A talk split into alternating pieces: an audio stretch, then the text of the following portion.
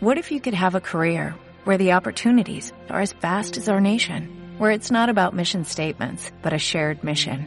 At U.S. Customs and Border Protection, we go beyond to protect more than borders, from ship to shore, air to ground, cities to local communities. CBP agents and officers are keeping people safe.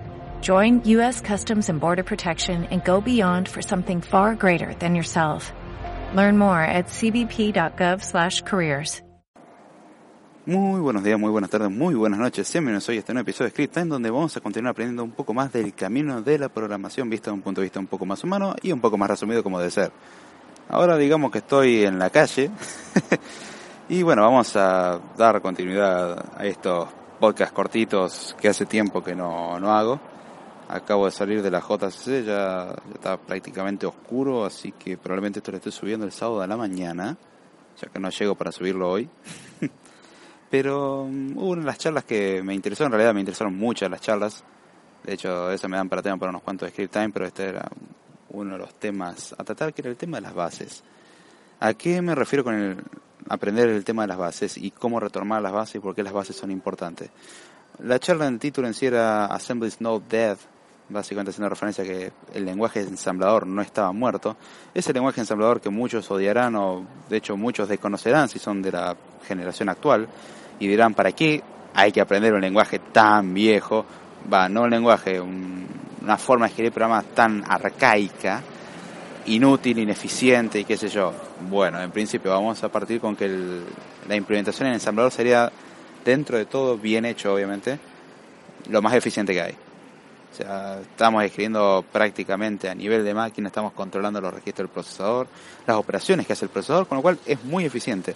Por ahí es eficiente en perdón, es ineficiente en la cantidad de líneas a escribir. Eso es cierto. Ahora, el planteo que daba eso era sobre la complejidad del lenguaje, el poder expresivo del lenguaje, y ahí es donde encontré un dato curioso, algo que ya lo tenía bastante por seguro, pero me, me, gustó la forma de explicarlo. Y la idea de llevar este podcast de hoy es tratar de explicar lo importante que es aprender el funcionamiento base de las cosas. Acá este era un profesor de la Universidad de Córdoba, acá en Argentina, y la explicación que daba era al respecto de cómo enseñar lenguaje ensamblador a adolescentes y a estudiantes principiantes de la universidad y planteaba los problemas de generaciones, eh, por ejemplo, generación del 80, que sabían programar computadoras por ser eh, entusiastas de la programación y la computación, dígase la primera generación de, de los que trabajaban con computadoras, jóvenes que se criaron, o mejor dicho, crecieron aprendiendo eso de la adolescencia y un poco más adelante. Y luego se pasa una década del 90 en la cual la tecnología se simplificó a tal punto y se comercializó a tal punto de que la informática pasó de ser una persona, un entusiasta aprendiendo a programar para crear sus propios programas y, así cultivarse, a utilizar herramientas como Microsoft Word. Y ahí es donde todo se fue por un caño. Hoy en día el problema que se enfrenta es que a pesar de estar rodeado uno de tecnología, la gente no sabe usar máquinas. Solamente sabe usar Word y con suerte. De hecho eso me lo topo todo el tiempo. De vez en cuando en mi tiempo libre enseño a usar computadora y lo veo incluso mismo ingresante a la carrera. Hay mucho conocimiento que no tienen, conocimientos básicos que uno diría... Eh, cualquier persona en su sano juicio tendría que saber hacer esto y no lo saben. Bueno, este problema si lo llevamos al desarrollo de software es mucho peor porque el conocimiento que hay que tener para hacer un desarrollo de software no es exactamente el mismo al que simplemente se necesita para consumir. No es lo mismo producir que consumir, mucho más difícil producir. Y acá lo que explicaba, y un patrón curioso, el cual lo noto con mucha evidencia, aprender algo que utiliza conocimientos por ahí más profundos que puede que no se requieran, por ejemplo, hablo del lenguaje de programación como C, o en este caso ensamblador, que ya no estamos yendo lo más abajo que podemos prácticamente, brinda después a la larga mm, una ventaja mucho mayor, que es el saber cómo hacer otras cosas. Lo que obligaba al ensamblador, por ejemplo, es a no abusar de ciertos recursos y a tener que ser creativo, porque para hacer ciertas cosas en ensamblador vos no podés agarrar y decir, bueno, vamos a tomar esto y dividir el string a la mitad. Para dividir un string a la mitad, en realidad un string lo pensás como una lista de direcciones de memoria y a su vez para dividir un string básicamente tenés que como tener dos punteros, pero también dividir el string en base a poner un puntero eh, barra cero, un null básicamente, diciendo, bueno, acá está el fin de, del string y ahí tenés que plantearte cómo funciona un string, cómo funcionan los registros, cómo hacer para pasar información. Uno diría, bueno, copiar un archivo eh, es simplemente, bueno, mover todos los bytes de un lugar a otro. Estoy de acuerdo, está bien. El problema de que te tenés que limitar al ancho del bus de datos. Entonces, o procesar un archivo. Procesar un archivo de 10 megas, uno diría, ¿por qué el sistema operativo a bajo nivel lo que hace es pedir de a bytes o de a grupos de 4, 5 u 8 bytes en vez de literalmente copiar el programa y listo? El problema de hacer eso es que el procesador es limitado en capacidad. Entonces el ensamblador te obliga, entre otras cosas, a justamente pensar un poco más allá y decir, bueno, vamos a tener que meter esto. Y entre las cosas que mostraban que habían hecho, eh, tenían que hacer un programa que renderiza algo en la pantalla, le daban todo un framework ya en el cual simplemente tenían que programar, básicamente dándole una grilla le dan una grilla, una tabla en la cual tenían que ir poniendo valores y después esos valores el mismo framework lo que hacía era mostrarlo en pantalla. De el framework era una abstracción también de assembler o sea, todo se ejecutaba en Assembler, pero se compilaba junto con eso que ya le dan una parte hecha. De ahí más uno tiene que hacer algún diseño, algún dibujo, alguna animación, la idea que sea una animación, en esa pantalla o en esa grilla, y que la animación durara más de 5 segundos. Y la programación la hacían en ensamblador de 64 bits para Raspberry Pi. Y he visto, por ejemplo, uno de los casos de que pintaban un logo de Raspberry usando Assembler, lo cual no es un PNG, es literalmente un logo de Raspberry pintado y a su vez en el fondo se movían algunos rectángulos que pasaban por detrás del logo de Raspberry, lo cual significa que nunca lo solapaban.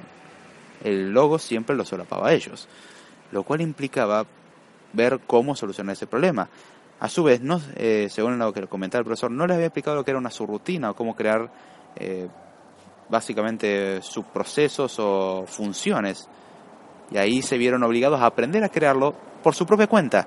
Y ahí es donde está lo curioso, la creatividad, pieza fundamental de desarrollo de software. Y eso es donde está la parte interesante. Aprender algo a bajo nivel implica aprender su funcionamiento. Y aprender su funcionamiento lleva a que después entender cosas a más alto nivel es sencillo. El ejemplo que yo siempre doy es el ejemplo con los punteros. Yo habiendo aprendido cómo funcionan los punteros en lenguaje C, cómo se reservaba memoria, cómo se liberaba la memoria, finalmente entender cómo hacía Java para trabajar con las referencias, con las clases y cómo optimizaba la memoria, me resultaba algo trivial, medianamente. Eh, y a su vez me permite trabajar de una mejor manera porque sabía que a nivel el sistema va a hacer ciertas operaciones, con lo cual yo podía optimizar mi código para que funcione mejor. Porque no es lo mismo revertir una lista, hacer una copia, a simplemente obtener un elemento hay tareas que son mucho más pesadas que otras. Y ahí es donde entramos también en el análisis de complejidad, de la, eh, qué tan óptimo es un algoritmo, qué tan óptimo es un programa. Y ahí está bien, nos podemos meter mucho más allá, lo cual puede mejorar muchísimo. Pero entender justamente cómo funcionan todas esas optimizaciones y cómo funciona el sistema de base, me permitió, en mi caso, entender muchísimo más. Y esto lo confirma también por viniendo un profesor, la palabra se la crearía mucho más. Eh, ya es una persona que trabaja de hace varios años, con experiencia con alumnos y todo, y comentaba justamente la historia. Y sí, justamente será el chiste, el aprender las cosas base, el cómo funcionan, puede ser aburrido y pesado de largo, y hasta difícil. Pero una vez que se entiende eso, el aprender otras cosas resulta fácil. Si uno sabe cómo funciona en su interior algo, después de arreglarlo incluso, no resulta tan complicado, porque uno dice, bueno, si esto funciona así, podría intentar hacer esto. Y ahí es donde está lo, lo curioso y eso es algo que remarco mucho de la programación que yo recomiendo siempre, a pesar de que pueda ser más difícil, que la curva de aprendizaje sea mucho más lento, aprender la base. Aprender cosas que uno diría no es tan útil, porque uno diría aprender ensamblador no sirve.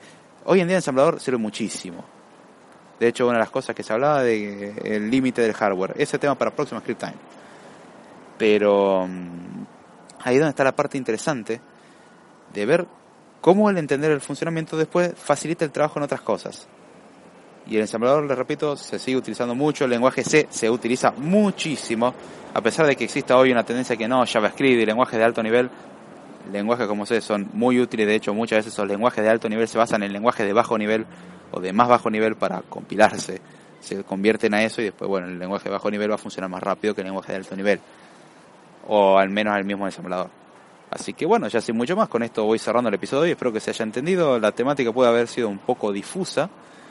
Eh, espero que se haya escuchado bien. Sinceramente no sé cómo se está escuchando esto en este momento. Pero lo que quería remarcar es la importancia de aprender la base. Esto sé que lo había contado antes, cuando contaba que convenía algo de más alto nivel o bajo nivel y que recomendaba aprenderse. Bueno, en este caso el caso del ensamblador es un poco más profundo y complicado y entiendo que mucha gente no quiere aprender. De hecho, en ensamblador tenés el problema de que te limitas a una arquitectura en particular. Por ejemplo, para procesadores de 64 bits de Intel, que no es lo mismo que procesadores de 64 bits de AMD, que no es lo mismo para procesadores de 32 bits, que no es lo mismo para procesadores ARM, que ARM a tiene sus variantes, no tenés, tenés un montón, tenés también MIPS, hay un montón de arquitecturas que existen. Ahí es donde está bien, no es tan universal. Pero lo importante es aprender la base. Y el ver cómo el aprender la base lleva a uno a ser más curioso, a investigar más. Y de hecho, si nos remontamos ya con esto cierro, a la historia, la forma en que nos, comentaba este profesor, era justamente dando el ejemplo de un manual de una computadora Apple de hoy en día, que bueno, son computadoras con un montón de cosas que no le interesa a nadie, simple, bonito, barato, chao.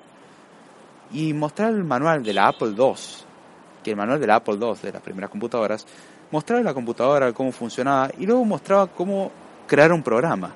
Entonces, oh, ya está interesante, empezamos a crear un programa, bien, ya creamos el programa. Luego explicaba cómo funcionaba el set de instrucciones. Oh, bien, aprendemos cómo funcionan las instrucciones. Ahora, cómo funcionan las instrucciones, venía con un plano o el diseño del PCB de la memoria. Entonces vos podías a su vez entender cómo funcionaba la memoria y a su vez también te venía con el plano de cómo funcionan las interfaces y cómo poder crear ensamblador para crear periféricos para esa máquina. Significaba que si vos leías el manual, sabías cómo crear hardware extra para esa máquina podías expandir su funcionamiento. Y eso es lo interesante. Y ahí es donde me gusta la, temática de ir más allá de la cosa para la cual fue diseñado. Ahí el piensa diferente tiene sentido, no tanto en marketing, sino en ese aspecto. Es decir, puedo hacer algo más con esto, no lo que hace todo el mundo. Y ahí es donde está lo interesante. No me refiero a una red social, sino que justamente ampliar y aprovechar esas características y descubrir nuevas características con eso. Ahí es donde está la clave y la programación viene a jugar mucho. Está bien que ahí se mezclaba con un poco de electrónica, pero en esa época era toda una mistura importante. Así que bueno, sin más cierro el episodio, espero que les haya gustado. Si me quieren seguir pueden hacerlo vía Twitter, en arroba David Jordana, vía correo electrónico davidjordana0 Los lunes a las 11 de la noche hora argentina hacemos el podcast de Code Time. Tengo un canal de YouTube, David Jordana, canal de Telegram, arroba code-time. Y bueno, probablemente haga referencia a otras cosas de la jornada de ciencia de la computación. Voy a subir notamandahí.com al respecto. Si quieren contribuir con el proyecto de Code Time, ya sea podcast, eh, canal de YouTube, ideas, también son bienvenidas. Eh, tenemos un canal en Patreon o por PayPal, he abierto la opción, eso la verdad que ayudaría muchísimo. Hacer esto me toma mucho tiempo y aunque no ando subiendo material tan seguido, estoy preparando un montón de cosas y, y como que te colapsa un poco y eso ayuda mucho, a la vez que también comentarios, el ver que comparten y crece, eso también es un aliento importantísimo. Y finalmente les recuerdo que tenemos un curso para desarrollar aplicaciones para iOS 11 desde cero en Udemy. En la descripción siempre dejo los datos.